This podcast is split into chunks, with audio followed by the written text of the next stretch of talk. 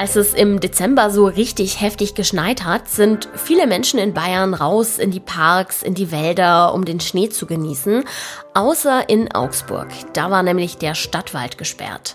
Warum denn eigentlich? Die Stadt Augsburg ist, und das sagen auch Kenner, schlichtweg sehr viel vorsichtiger als andere Städte. Zum einen mögen da ganz persönliche Entscheidungsgrundlagen dahinter stehen von Einzelnen aus der Stadtverwaltung. Es hat aber auch andere Hintergründe. Welche Hintergründe das sind, darüber spreche ich gleich mit meinem Kollegen Jonas Klimm. Aber jetzt starten wir erstmal rein mit den wichtigsten News aus Augsburg. Vermutlich habt ihr auch von der Enthüllung des Recherchenetzwerks Korrektiv gehört. Die haben ein geheimes Treffen von AfD-Politikern, Mitgliedern der Werteunion, der CDU und weiteren rechten oder rechtsextrem gesinnten Menschen beobachtet. Bei dem Treffen ging es um Pläne, wie man Menschen mit Migrationshintergrund aus Deutschland ausweisen könnte, egal ob sie einen deutschen Pass besitzen oder nicht. Diese Enthüllung sorgt nun im ganzen Land für heftige Reaktionen. Auch in Augsburg sind gestern hunderte Menschen auf die Straße gegangen, um ein Zeichen zu setzen. Und zwar unter dem Motto offene Demokratie statt Faschismus im Hinterzimmer. Zu der Demo aufgerufen hatten die Grüne Jugend Augsburg und die Jungsozialisten Augsburg, aber auch Oberbürgermeisterin Eva Weber war dabei. Sie hat eine Brandrede gegen die AfD gehalten. Sie sagte, es sei unfassbar, dass im Jahr 2024 wieder so eine Grundstimmung vorhanden sei, also der Rechtsextremismus wieder in der Mitte der Gesellschaft angekommen sei. Der Augsburger Hauptbahnhof ist endlich keine Riesenbaustelle mehr. Das freut natürlich viele Reisende. Allerdings wundern sich einige, warum in dem neuen Tunnel noch immer so viel Personal mit orangefarbenen Warnwesten rumsteht. Auf ihrem Rücken steht die Aufschrift Brandwache. Die Deutsche Bahn hat unserer Redaktion erklärt, was es damit auf sich hat. Und zwar hat das technische Gründe. Die Brandschutzanlage des alten Bahnhofs und die des neuen Tunnels müssen erst noch aufeinander abgestimmt werden. Und das ist kompliziert. Die Anlagen müssen noch einige Tests durchlaufen. Zum Beispiel muss man gucken, ob die alten und die neuen Module auch miteinander interagieren. Diese Tests, die laufen gerade noch und zwar während der Bahnhof schon genutzt wird. Deshalb sind vorübergehend eben diese Brandwachen im Dienst, die einspringen, falls irgendwas nicht nach Plan läuft. Sobald dann alles läuft, werden sie auch nicht mehr gebraucht. Immer wenn man gerade so richtig in Stimmung ist, dann gehen im Club plötzlich die Lichter an und man wird nach Hause geschickt.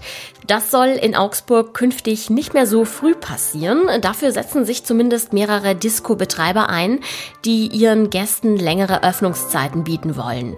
Die Pilotphase haben sie im vergangenen Jahr schon hinter sich gebracht und wenn es jetzt keine Einwände gibt, dann könnten diese Clubs oder Discos ihre Sperrzeiten bald fest nach hinten verschieben. Das bedeutet von 5 auf 7 Uhr morgens. Beschwerden von Anwohnerinnen oder Anwohnern hat es keine gegeben. Jetzt muss noch mit der Polizei abgeklärt werden, ob die spätere Sperrfrist auch aus sicherheitstechnischer Sicht machbar ist. Denn das bedeutet natürlich auch, dass dann mehr Menschen sich zu einer späteren Zeit erst auf den Heimweg machen. An dieser Stelle werfen wir wie immer einen Blick aufs Wetter. Der Tag startet leicht bewölkt. Am Vormittag sind einzelne Schneeschauer möglich. Erst gegen Abend hin klärt es dann wieder auf. Die Temperaturen liegen zwischen minus 5 und 0 Grad. Ja, und wo wir schon beim Wetter sind, dass es in Bayern nochmal so richtig heftig schneit, damit hatten viele nicht mehr gerechnet. Dieser Winter hat uns aber eines Besseren belehrt, ganz besonders Anfang Dezember. Da hat es geschneit und geschneit, bis zu 30 Zentimeter sind in Augsburg gefallen und plötzlich ging gar nichts mehr. Der Nahverkehr eingestellt, die Friedhöfe zu, einige Schulen und Kitas ebenfalls zu und sogar der Botanische Garten und der Stadtwald wurden gesperrt. Musste das wirklich sein? Das fragen sich viele im Nachhinein.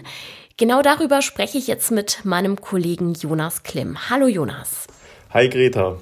Also Nahverkehr, okay, da ist halt einfach nichts mehr weitergekommen. Aber warum wurden denn bei dem Schnee auch Parks oder Friedhöfe zugemacht? Weil eigentlich will man bei dem Schnee ja raus und das Wetter genießen. Das ist richtig im ersten Moment. Es spielt aber sicherlich eine Rolle, dass die Schneelasten relativ groß waren und deshalb die Stadt entschieden hatte, aus Vorsicht heraus, dass, weil beispielsweise Äste abstürzen könnten, weil Bäume umfallen könnten, weil die Schneelast schlicht zu hoch ist, hatte man entschieden, den Stadtwald eben zu sperren und bei Friedhöfen, wenn jetzt gerade ältere Leute ihre Angehörigen besuchen wollen, dass eben keine Gefahr besteht, dass sie vom Baum erschlagen werden. Und wenn wir jetzt den Blick mal auf Bayern werfen, war das denn überall so streng? Unterschiedlich. In München beispielsweise war man deutlich weniger streng. Ähm, man hat zwar auch die Friedhöfe geschlossen, da hat dann auch der Sturm, also die Windstärke eine Rolle gespielt, aber die Wälder, Grünflächen, Parkanlagen hat man offen gelassen. Man hat eine Warnung herausgegeben, aber letztlich stand es jedem frei, in den Wald zu gehen. Und ähm, dort hat man es eben nicht so strikt entschieden wie in Augsburg. Die Stadt Augsburg ist, und das sagen auch Kenner, schlichtweg sehr viel vorsichtiger als andere Städte. Zum einen mögen da ganz persönliche Entscheidungsgrundlagen dahinter stehen von Einzelnen aus der Stadtverwaltung. Es hat aber auch andere Hintergründe. Gibt es denn in Augsburg Grenzwerte, wo man sagt, okay, so und so viel Zentimeter Schnee, ab jetzt wird alles dicht gemacht? Beim Stadtwald nicht und auch bei Friedhöfen nicht. Da wird je nach Wetterlage entschieden, also ganz individuell unter sozusagen der Gesamtperspektive. Bei Schulen ja. Also es gibt sozusagen einzelne Wagen, die auf den Schulen an unterschiedlichen Stellen angebracht sind in Augsburg. Und wenn da ein bestimmter Grenzwert überschritten wird, ähm, dann wird die Schule oder eben das Gebäude vorübergehend gesperrt, bis dann eben die Schneelast sozusagen vom Dach weggeräumt wurde.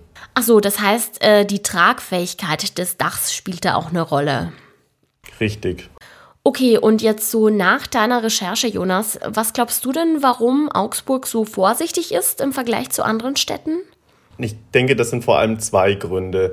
Zum einen hat die Stadt vor mittlerweile zweieinhalb Jahren eine traumatische Erfahrung mitgemacht. Äh, Im Augsburger Stadtteil Oberhausen ist damals auf einem Kinderspielplatz ganz überraschend ein Baum umgestürzt und auf ein 20 Monate altes Mädchen gefallen, das da eben im Moment gespielt hat und das Kind ist verstorben. Das hat damals einen riesigen Aufschrei gegeben.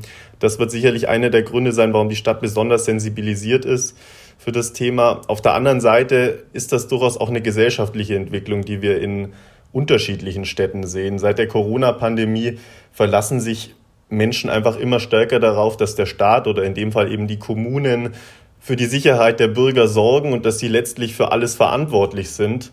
Da habe ich auch mit dem Rechtsanwalt drüber gesprochen, der das bestätigt hat. Ähm, letztlich sollte aber doch der Anspruch sein, auch eines jeden Bürgers, dass man eigenverantwortlich entscheidet und dass man den Städten auch ähm, nicht zu viel Verantwortung auflastet. Sagt mein Kollege Jonas Klimm. Vielen Dank für das Gespräch. Sehr gerne, Greta. Und auch das ist heute noch wichtig. In Marburg wird heute das Unwort des Jahres 2023 bekannt gegeben. Mehr als 2300 Vorschläge sind diesmal eingegangen, darunter auch die Begriffe Sozialklimbim und Remigration. Und Bundesgesundheitsminister Lauterbach hat heute einen wichtigen Termin. Er spricht mit Vertretern der kommunalen Spitzenverbände über die geplante Krankenhausreform. Nach dem Treffen wird er dann vor die Presse treten. Ihr wisst, was jetzt kommt. Der kleine Rausschmeißer zum Schluss. Heute mal wieder was aus der Welt der Kultur. Der Bayerische Filmpreis wird nämlich bald verliehen und da gibt es immer auch die Kategorie Ehrenpreis. Das waren bisher oft Schauspielerinnen und Schauspieler, die für ihr Lebenswerk gekürt wurden. Umso erstaunter war in diesem Jahr Veronika Ferres, als man sie angerufen hat und ihr verkündet hat, dass sie in diesem Jahr den Ehrenpreis von Ministerpräsident Markus Söder erhalten wird. Die Schauspielerin ist nämlich erst 58, also eigentlich ein bisschen jung für einen Lebenswerkpreis. Aber dann sei ihr erklärt worden, dass der Preis nicht mehr für das Ende einer Karriere gedacht ist, sondern als Auszeichnung durch den Ministerpräsidenten, nämlich dafür, dass sich Ferris gerade auf dem Höhepunkt ihrer Karriere befindet. Denn mittlerweile spielt sie in Hollywood-Produktionen mit. Am Freitag ist es dann soweit. Dann wird Ferris die Trophäe in Form einer Porzellanfigur überreicht. Gekürt wird übrigens auch die Schauspielerin Hannah Herzsprung.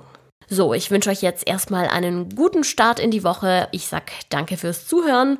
Mein Name ist Greta Prünster und wenn ihr wollt, dann bin ich auch morgen wieder für euch da.